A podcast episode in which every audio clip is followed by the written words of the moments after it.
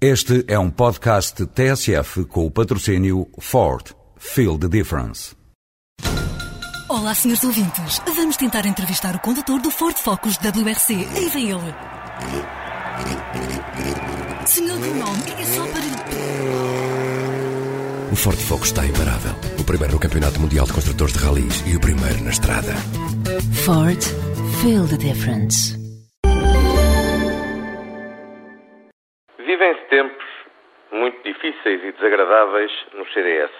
No seu passado, como no presente, o CDS sempre teve grande dificuldade em gerir saudavelmente as suas divergências internas. Nenhuma transição de poder no CDS foi especialmente pacífica. A maioria dos presidentes abandonaram mesmo o partido pouco tempo depois de o deixarem de o ser. O CDS é um partido de pessoas que acreditam nos seus valores, nos seus critérios e nas suas opiniões, por vezes de uma forma absoluta. E esse é um problema. Essa rigidez, essa pertença superioridade moral é fatal quando se trata de discutir o poder interno. Rapidamente, a discussão descamba para a diabolização do adversário e, assim sendo, é impossível aceitar o outro e é impossível a existência de uma discussão civilizada.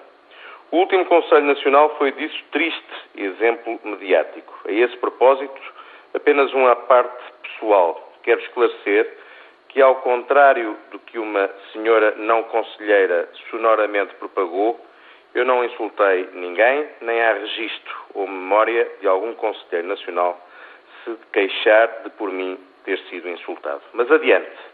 O que eu desejaria é que desta vez a história do CDS escrevesse de forma diferente e que Castro e Portas encontrassem um ponto de encontro, um pacto de não agressão que permitisse que esta clarificação da liderança, útil e necessária ao partido, se fizesse sem mais traumas. O CDS deve aprender a integrar a diferença, a respeitar o outro, a conviver com a divergência. Se assim não for, o partido tornar-se-á insuportável, infrequentável e politicamente irrelevante. Os nossos adversários e alguns comentadores políticos é isso que desejam, o fim do CDS.